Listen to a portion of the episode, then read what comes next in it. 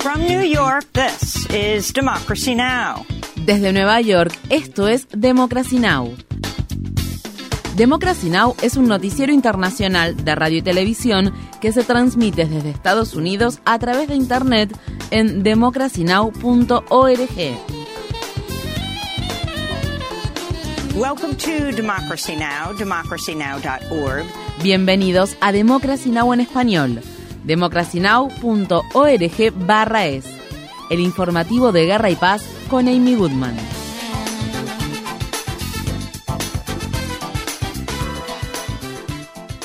Al menos 20 personas murieron y aproximadamente 300 fueron hospitalizadas el lunes cuando una explosión arrasó un depósito de combustible que abastecía a los refugiados en el territorio de Nagorno-Karabaj que se encuentra ubicado en la región del Cáucaso Sur. Se desconoce qué fue lo que provocó la explosión que agravó la miseria de las decenas de miles de personas de etnia armenia que están huyendo del territorio en disputa una semana después de que Azerbaiyán tomara el control de este. Las autoridades armenias informan que hasta el martes por la mañana unos 14.000 de los 120.000 residentes de Nagorno-Karabaj habían huido a Armenia. Miles de personas siguen afectadas por la falta de comida, refugio y fuentes limpias de agua potable. No sabemos qué nos pasará después. No sabemos lo que el gobierno tiene previsto para nosotros. No hay ninguna posibilidad de volver. Si hubiera posibilidades, ni siquiera nos iríamos. Estar ahí es muy peligroso. El lunes, representantes de los armenios de Karabaj se reunieron con funcionarios azerbaiyanos para llevar a cabo una segunda ronda de negociaciones de paz, aunque no se dio a conocer ningún detalle sobre la reunión. En Bakú, el presidente de Azerbaiyán, Ilham Aliyev, prometió que su gobierno garantizará la seguridad de todos los residentes de Nagorno-Karabaj y rechazó las afirmaciones de Armenia de que se está llevando a cabo una limpieza étnica. Las personas que viven en la región de Karabaj son ciudadanos de Azerbaiyán, independientemente de cuál sea su nacionalidad. El Estado de Azerbaiyán garantizará su seguridad y bienestar. Funcionarios diplomáticos de Armenia y Azerbaiyán se encuentran este martes en la capital de Bélgica, Bruselas, para prepararse para las conversaciones de paz que se llevarán a cabo el 5 de octubre. La cumbre incluirá a los líderes de Francia y Alemania y al Consejo Europeo. Funcionarios ucranianos afirman que los ataques aéreos y el fuego de artillería que Rusia lanzó el lunes sobre Ucrania se cobraron la vida de seis personas y destruyeron una infraestructura de almacenamiento de granos en el puerto de Odessa que se encuentra ubicado en el Mar Negro. El daño producido por el ataque afecta aún más la capacidad de Ucrania para exportar alimentos y fertilizantes a los mercados mundiales dos meses después de que Rusia se retiró de un acuerdo que garantizaba corredores seguros para las exportaciones agrícolas. Los del lunes se produjeron al tiempo que el ejército ucraniano anunció haber matado al máximo comandante de la flota rusa del Mar Negro junto con otros 33 oficiales tras llevar a cabo la semana pasada un ataque con misiles contra la península de Crimea que se encuentra bajo ocupación rusa. Sin embargo, un video publicado por el Ministerio de Defensa de Rusia parece contradecir la afirmación, ya que muestra al comandante Víctor Sokolov participando en una videoconferencia este martes. La Comisión Internacional Independiente de Investigaciones sobre Ucrania de la ONU afirma haber hallado extensas pruebas de que las Fuerzas Armadas rusas han cometido crímenes de guerra en Ucrania. El presidente de la comisión, Eric Moss, habló el lunes ante la Comisión de Derechos Humanos de la ONU en Ginebra. El uso de la tortura por parte de las Fuerzas Armadas rusas en zonas bajo su control ha sido generalizado y sistemático. Además, la Comisión ha descubierto que en la región de Gerson los soldados rusos violaron y perpetraron actos de violencia sexual contra mujeres de entre 19 y 83 años, acompañadas a menudo de amenazas o incluso de la comisión de otros abusos. En noticias sobre inmigración, México ha aceptado las exigencias del gobierno de Biden de empezar a deportar a sus países de origen a los migrantes que se encuentran en las ciudades fronterizas que limitan con Estados Unidos. El gobierno de México también ha acordado aplicar más de una docena de políticas a fin de impedir que migrantes y solicitantes de asilo lleguen a Estados Unidos. Esto se produce cuando las autoridades de inmigración estadounidenses han informado que en las últimas semanas se ha producido un fuerte incremento en el número de personas que intentan cruzar la frontera entre Estados Unidos y México, al tiempo que miles de personas buscan huir de la violencia, los conflictos, la pobreza extrema y de las consecuencias del cambio climático que experimentan en sus países de origen. El alcalde de la ciudad tejana de El Paso ha declarado que su ciudad se encuentra en un punto de quiebre, ya que los albergues están al límite de su capacidad, lo que obliga a muchos solicitantes de asilo a permanecer en las calles. Asimismo, El Paso, otra ciudad fronteriza del estado de Texas, ha extendido su declaración de estado de emergencia ante los miles de solicitantes de asilo que han llegado en los últimos días. Mientras tanto, activistas en defensa de los derechos de los inmigrantes han condenado al gobierno de Biden por desplegar más soldados en la frontera sur y no dar prioridad a la ayuda humanitaria ni abordar los grandes retrasos que demoran ampliamente la tramitación de las solicitudes de asilo y otros tipos de trámites migratorios. Un informe que recientemente publicó la Universidad de Siracusa revela que actualmente hay unos 2,6 millones de casos pendientes en los tribunales de inmigración de Estados Unidos. El senador demócrata del estado de Nueva Jersey, Bob Menéndez, dice que no renunciará y que intentará limpiar su nombre después de que él y su esposa fueran imputados el viernes por cargos federales de soborno. El lunes Menéndez declaró que el dinero en efectivo hallado en su casa de Nueva Jersey, cuya suma aproximada era de medio millón de dólares, eran ahorros que tenían guardados para emergencias personales. Menéndez no mencionó los lingotes de oro ni el Mercedes-Benz que también fueron incautados por los agentes federales y tampoco respondió a las preguntas de la prensa. Reconozco que esta será la mayor lucha que habré librado hasta ahora, pero como he dicho a lo largo de todo este proceso, yo creo firmemente que cuando se presenten todos los hechos, no solo seré exonerado, sino que seguiré siendo el senador más antiguo de Nueva Jersey.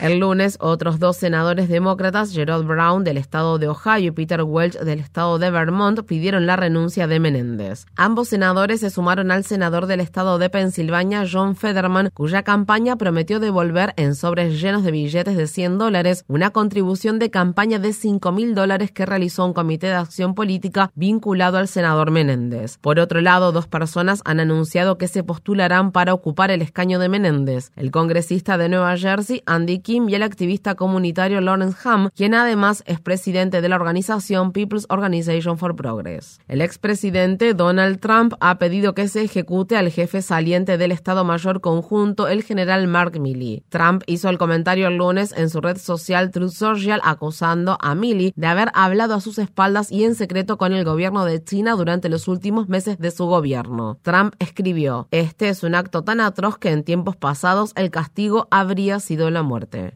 En Georgia, el juez del condado de Fulton, Scott McAfee, ha accedido a una petición de los fiscales de que se restrinja la divulgación de la información personal de los miembros del jurado de la causa que Trump y otros 18 coacusados enfrentan en ese estado por intentar revocar los resultados de las elecciones presidenciales de 2020. La fiscal Fanny Willis solicitó protecciones adicionales después de que los miembros del gran jurado que presentaron las acusaciones vieran publicados sus domicilios, números de teléfono y otros datos personales en Internet, lo que dio lugar a que se vieran expuestos a amenazas y acoso. Por su parte, Willis y los miembros de su equipo también recibieron amenazas. En el estado de Colorado, una jueza que preside un caso que busca impedir que Donald Trump participe en las elecciones presidenciales de 2024 ha emitido una orden de protección que prohíbe las amenazas y la intimidación. La organización Ciudadanos por la Responsabilidad y la Ética en Washington argumenta que Trump no puede postularse a presidente debido a una cláusula de la decimocuarta enmienda de la Constitución de Estados Unidos que prohíbe a las personas ocupar un cargo público si han participado en una insurrección contra dicho país. La campaña de Trump para las elecciones presidenciales de 2024 niega que el expresidente haya comprado el lunes una pistola Glock durante una visita a una tienda de venta de armas del estado de Carolina del Sur. Las imágenes de un video que se viralizó en las redes sociales muestran a Trump admirando el arma que estaba decorada con su nombre e imagen y diciendo que le gustaría comprarla. La ley federal prohíbe la venta de armas de fuego a personas acusadas de delitos que conlleven penas de más de un año, por lo que Trump no está habilitado para comprar un arma de fuego. Esto se produce días después de que el presidente Biden diera a conocer la creación de la nueva oficina de la Casa Blanca para la prevención de la violencia con armas de fuego.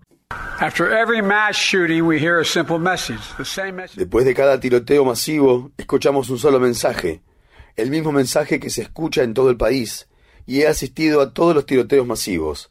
Hagan algo. Hagan algo, por favor.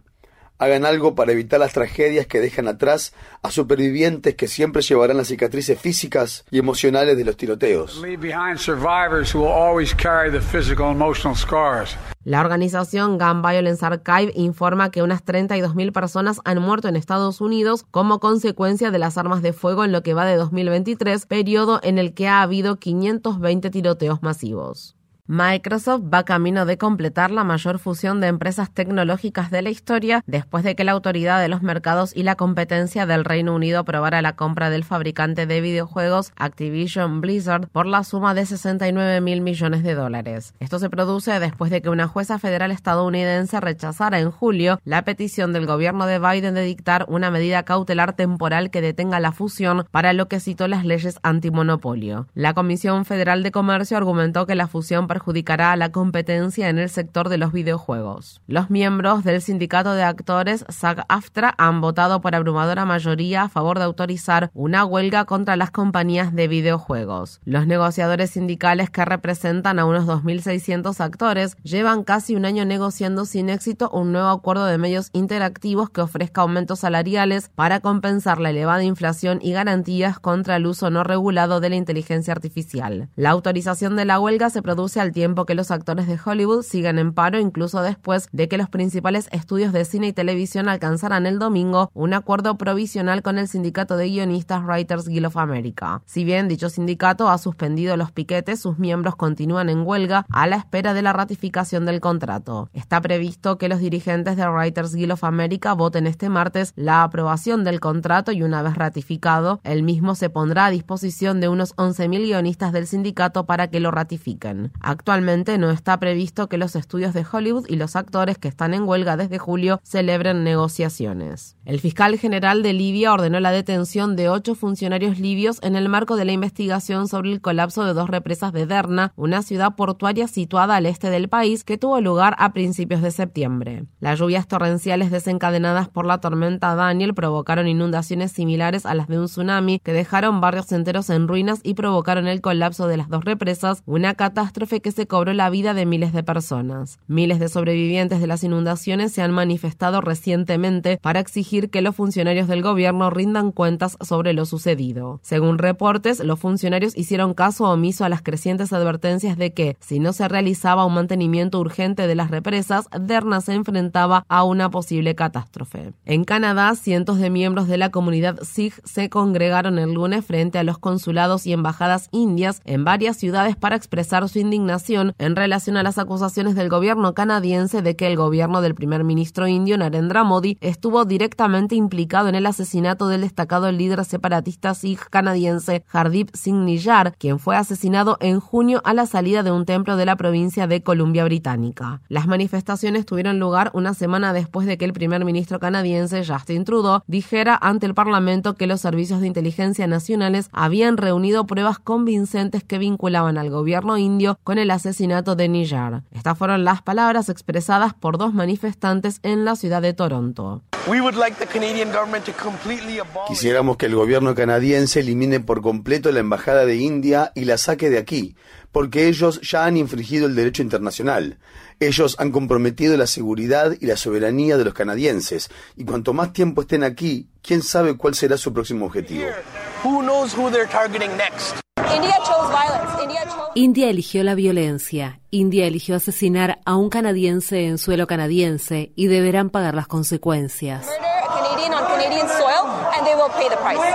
Por su parte, India ha dicho que las acusaciones son absurdas. Se está llevando a cabo una investigación después de que el domingo se lanzara al menos una bomba molotov contra la embajada de Cuba en Washington, D.C. El ministro de Relaciones Exteriores de Cuba, Bruno Rodríguez, dijo en las redes sociales que la embajada de Cuba fue blanco de un ataque terrorista. Ninguna persona resultó herida y el edificio no sufrió daños importantes. Hasta el momento no se ha arrestado a nadie en relación al ataque.